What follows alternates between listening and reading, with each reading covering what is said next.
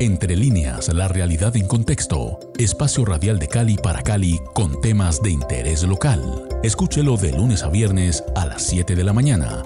Entre líneas, presenta Juan Carlos Prado. La realidad en contexto.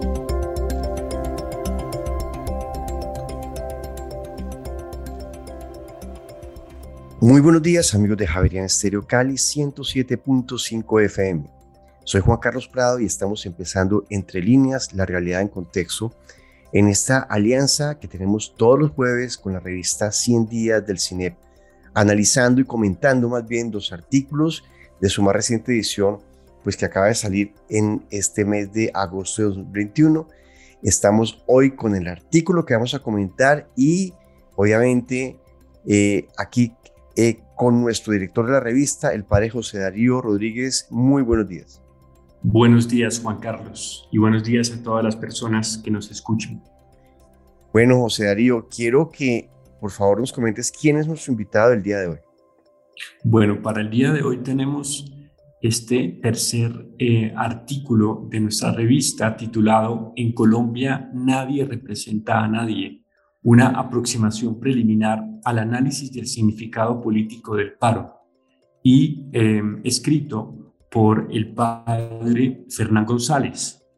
Padre Fernán González es jesuita, es politólogo de la Universidad de los Andes e historiador de la Universidad de California en Berkeley, investigador por casi 50 años en el CINEP, en donde ha sido coordinador de investigaciones, editor de publicaciones, subdirector y director general, profesor en varias universidades de dentro y fuera del país y con una producción bibliográfica muy amplia y muy conocida en, el ámbito de las ciencias sociales en el país, entre cuyas obras más reconocidas se encuentran Para leer la política, Poderes enfrentados, Poder y violencia en Colombia y Más allá de la coyuntura. Para nosotros pues es un gusto poder tener aquí al padre Fernán para conversar sobre su artículo publicado en 100 días. Padre Fernando, muy buenos días y gracias por estar aquí en nuestro podcast de Javier Estéreo Cali y Revista 100 Días del Cine. Gracias por la oportunidad de conversar con ustedes sobre este, este artículo que va, que va un poco más allá de mis habituales trabajos en el cine, porque nunca me había metido con el tema de la movilización social. Pero de todas maneras, lo que nosotros tratamos de hacer ese artículo es analizar la movilización social a partir de los acumulados del CINEP sobre las investigaciones anteriores de violencia. En ese sentido, es una especie de reflexión sobre la actualidad del paro, pero teniendo en cuenta un poco los trasfondos históricos eh, y el contexto político general. Esa sería la, es la idea central del libro, del artículo que, más o menos está centrado en el mismo título de, En Colombia nadie representa a nadie, que muestra un poco el tema, que es un poco el tema que nos preocupa más, que es el, el tema de la representación política de lo social. Correcto. Pues padre, un artículo muy interesante que he leído un par de veces y que seguro voy a volver a revisar porque está lleno de datos y de entrada invitamos a nuestros oyentes a buscar el artículo porque vale la pena creo que es una, una que, reúne una cantidad de, de, de fuentes y de, y de, datos que juntos pues nos dan un poco más de contexto de lo que ha venido pasando a partir del paro aquí en Colombia. Padre Fernán, eh, usted que lleva pues cerca de 50 años investigando y pues, ya nos aclaró que no tanto en el tema de, movimientos sociales, pero sí en temas, en temas digamos sociales en general en el país, eh, habíamos tenido una situación similar a esta en términos de la, baja representatividad política en el país. O sea, eh, algunos sentimos que esto que, que, que, ha pasado, que sigue pasando, eh, pues no lo habíamos vivido antes. Desde su óptica, ¿cómo lo ve? Sí, yo, yo creo que es el resultado de una evolución histórica. Yo creo que el, el país se había estado acostumbrado a manejar los conflictos a través de canales institucionales, por los partidos políticos tradicionales, el Partido Liberal, el Partido Conservador expresaban más o menos a la sociedad colombiana.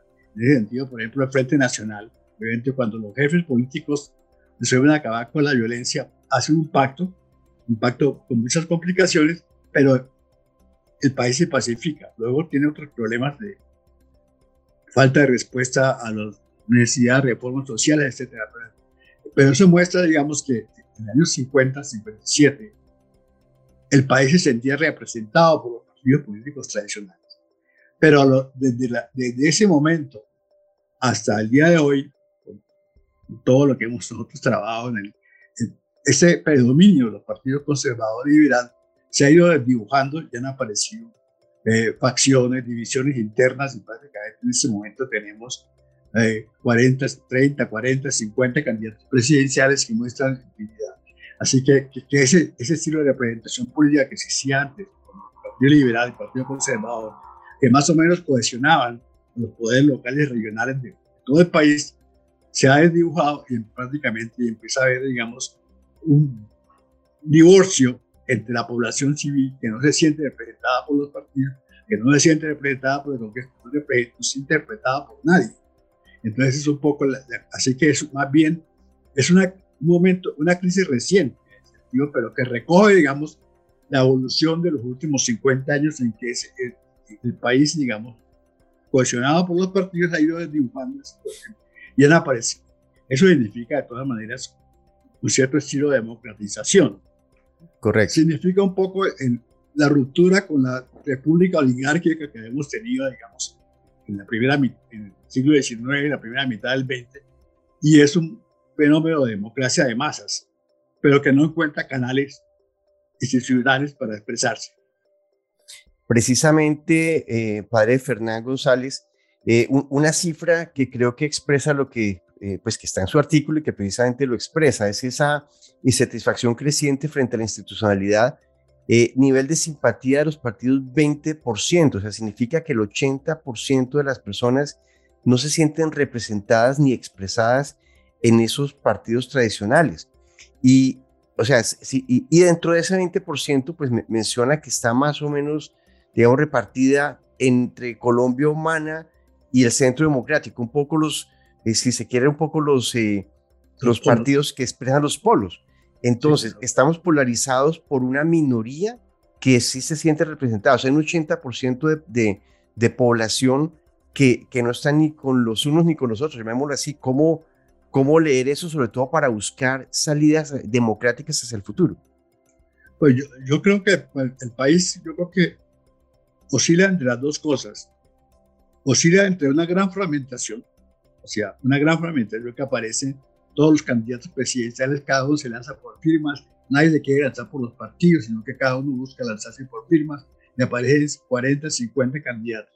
Hay una gran fragmentación y la gente no se siente representada por eso. Y además ya hay dos polos que tratan de atraer a esa masa fragmentada del el centro democrático de, de, Uribe y, el, el, petrismo, Colombia humana, el petrismo, etcétera, que tratan de atraer y prácticamente la mayor parte de la población está, digamos, en medio de los dos polos. En circunstancias, por ejemplo, como pasó con el proceso, con el proceso de, paz, el plebiscito del proceso de paz, eh, esa polarización prácticamente arrastra la fragmentación, o sea, y prácticamente aparece el país dividido en dos polos.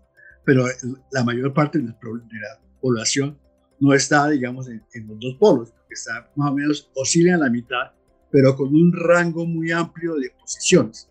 Entonces, eh, el partido de la el partido de la C, el partido Cambio Radical, el partido conservador, el partido liberal, infinidad de pequeños grupos divididos, los gobernadores, los alcaldes. Este, hay una gran fragmentación de fuerzas políticas que, que, los dos polos tratan de atraer. Y eso, eso es lo que me parece más característico del país en este momento. Esa oscilación entre la fragmentación y la tendencia a la polarización que atraer esos poderes fragmentados hacia los dos extremos.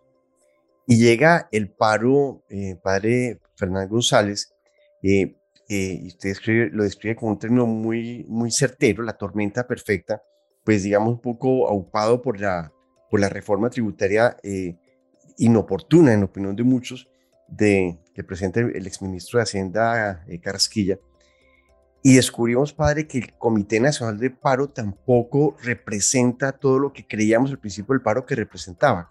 ¿Cuáles son los hallazgos al respecto? Yo creo que eh, eh, esa es un poco la idea central del artículo.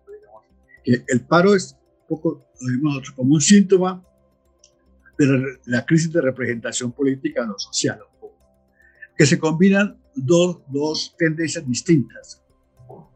Combina el rechazo de sectores relativamente integrados al sistema, digamos, a la sociedad, que son, por ejemplo, el rechazo de movimientos sociales que se quejan, los sindicatos, los gremios de camioneros, los estudiantes, que están dentro de la sociedad, que rechazan el manejo político concreto del país. Pero eso, e, esa, esa gente pues, tiene, por ejemplo, una agenda mucho más concreta, tiene peticiones concretas de mejora de salarios, mejora de condiciones sociales, de matrícula cero, etcétera, condiciones muy concretas y normalmente los medios que utiliza son relativamente pacíficos. Pero además de ese rechazo de los sectores relativamente integrados a la sociedad colombiana, se presenta, digamos, una de las otras características de este, ese paro es la erupción en la escena política de una población escasa o marginalmente relacionada con la excepcionalidad estatal y social, que es un poco los movimientos barriales, eh, las primeras líneas, etcétera, que no están por en, esa, eh, no tienen una agenda tan concreta, sino que lo buscan es prácticamente es una búsqueda a veces un poco agresiva para ser incluidos dentro de la comunidad nacional. Un poco ese es el sistema. Entonces, grupos de, líderes, por ejemplo, rechazan, como las juntas de acción comunal que habían servido de puente entre los barrios y, los, las administraciones locales, son desconocidas por esos grupos que dicen, ustedes ya se vendieron, ustedes están integrados al sistema. Entonces, es un poco la lucha, un término técnico no tenemos la lucha entre los recién llegados a, a, la sociedad y los establecidos que ya están consolidados dentro. Entonces, eso creo que, por eso el paro es tiene una realidad dual. De hecho, expresa cosas diferentes y expresa estrategias diferentes y agendas diferentes. Y eso es un poco la idea. Y eso explica un poco la, la, la misma respuesta estatal, un poco inadecuada al PAN. Eh, padre Fernán González, y llegan, digamos, las, las interpretaciones del paro. Una es eh, pues el famoso término que nos tuvimos que aprender varios periodistas de la revolución molecular disipada, una interpretación del paro dada por el presidente Uribe. ¿Qué hallazgos hay sobre ese tema en, que usted expresa en su artículo? Yo creo que pues es, una expresión muy concreta, digamos, tomada de un entomólogo chileno y coreas para desprestigiar los movimientos sociales de Chile. Pero que digamos que yo creo que fueron retomados para Uribe para empezar una cosa mucho más de fondo, que es la mirada complotista, la mirada de, conspiración. Esa mirada que, que, que se imagina que todos los hechos que pasan en la sociedad obedecen a un plan, a un plan cohesionado, planificado, estratégicamente diseñado para tomar el poder, para crear el caos, etc. Una mirada típicamente complotista que refleja, digamos, una, una concepción del mundo dividida entre amigo enemigo, etcétera, blanco y negro, que tiene muchísima tradición. Digamos, la lectura complotista, por ejemplo, la lectura del Hitler y el nazismo sobre la conspiración judía internacional. Incluso la mirada antijesuítica, el mito antijesuítica de sectores liberales en el siglo XIX todos reflejan, digamos, una mentalidad. Hay, detrás de lo que pasa, hay una conspiración detrás, que alguien que tiene que estar manejando y controlando y organizando todo hasta el último detalle. Cuando uno, cuando uno se enfrenta, digamos, desde, desde el análisis social, lo que encuentra es una realidad fragmentada, cantidad de movimientos espontáneos. Cuando habla las primeras líneas, uno se da cuenta que las primeras líneas no son un movimiento organizado, sino que reflejan una cantidad de sectores distintos que se movilizan por cosas distintas.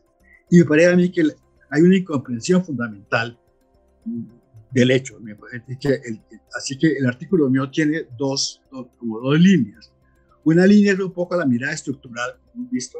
Lo demás, otra otra parte del artículo muestra las miradas subjetivas que existen, la mirada complotista que aparece Uribe, pero por ejemplo aparece la revista Semana sobre las primeras líneas, una serie de artículos como artículos de La Forí, María Clara Espina, etcétera. Hay una cantidad, eh, de Pastrana, etcétera, la intervención de Vargas Lleras y obviamente la intervención de, de Uribe, que es, digamos, la lectura claramente complotista. Todo lo que pasa en el país obedece a un plan siniestro eh, liderado por, por Maduro, por Chávez, por el narcotráfico.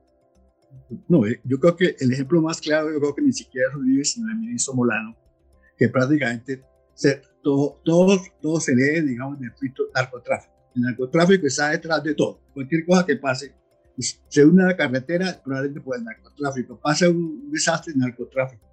Ah, matan a los líderes sociales, narcotráfico.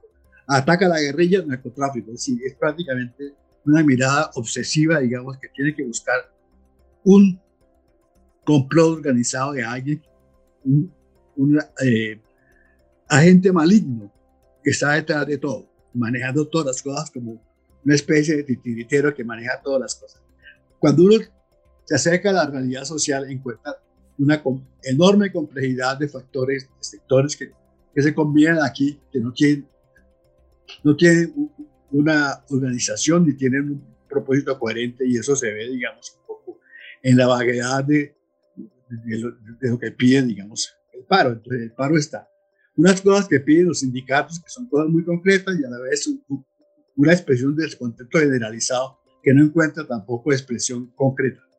Correcto. Y digamos, yéndonos un poco a ese otro polo, eh, Colombia Humana, pues recuerdo, y creo que esto lo menciona en su artículo, pues que em, el, señor Petro también dijo, oiga, no sigan el paro para mantener ese capital político y como que no le hicieron muchos casos, no sé, esto lo, lo estoy interpretando mal o no, eh, de, tal manera que eso también está expresando, si fue así, la poca representatividad también del, del otro lado del espectro político frente a estos movimientos sociales que no se sienten representados?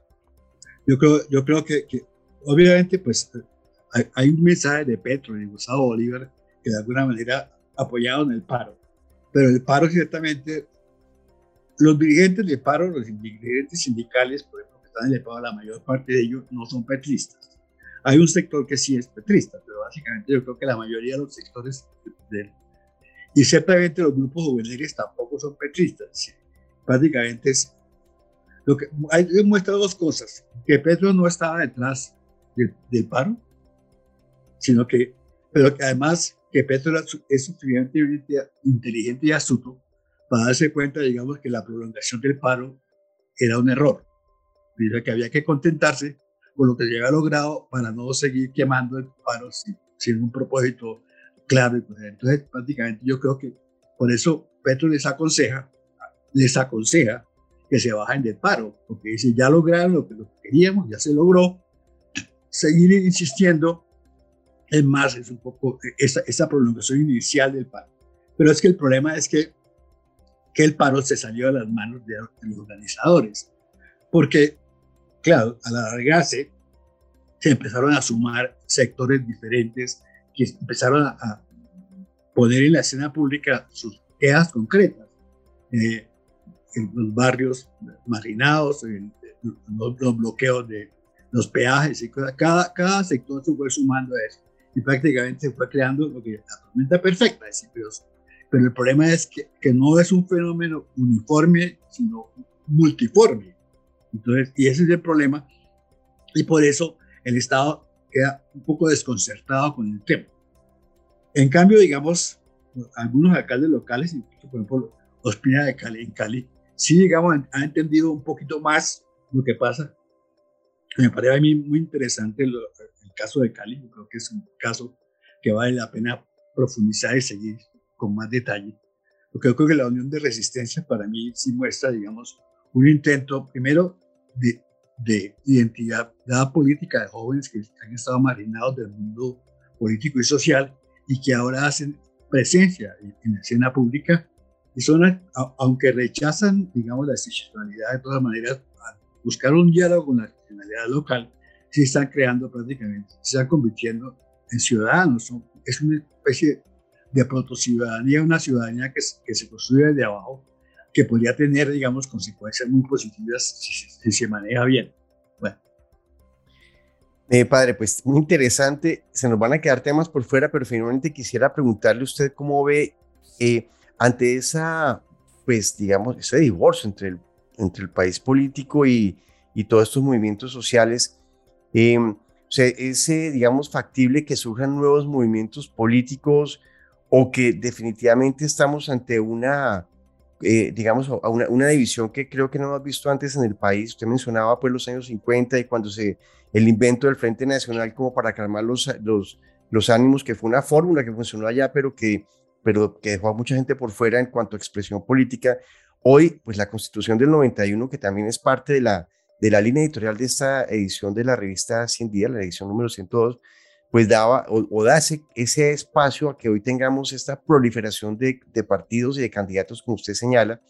¿Usted cree que, que esta expresión, esta catarsis colectiva que hemos vivido durante este paro, eh, pues vaya a dar lugar a formación de nuevos grupos políticos que hoy no conocemos? ¿O, es, o eso sería un poco de futurología imposible de, de dilucidar ahora? Sí, yo creo que el, problema que tenemos los historiadores es que la historia es una visión retrospectiva de lo que pasó. Pero no hacemos explicar lo que pasó. Proyectar lo que puede pasar en el futuro es mucho más arriesgado y eso es prácticamente sacar la, eh, prácticamente la bola de cristal para prácticamente imaginarse lo que puede pasar. Yo creo que, que la palabra crisis en el sentido griego precisamente es un poco la oportunidad para discriminar para analizar las cosas buenas y cosas malas que había.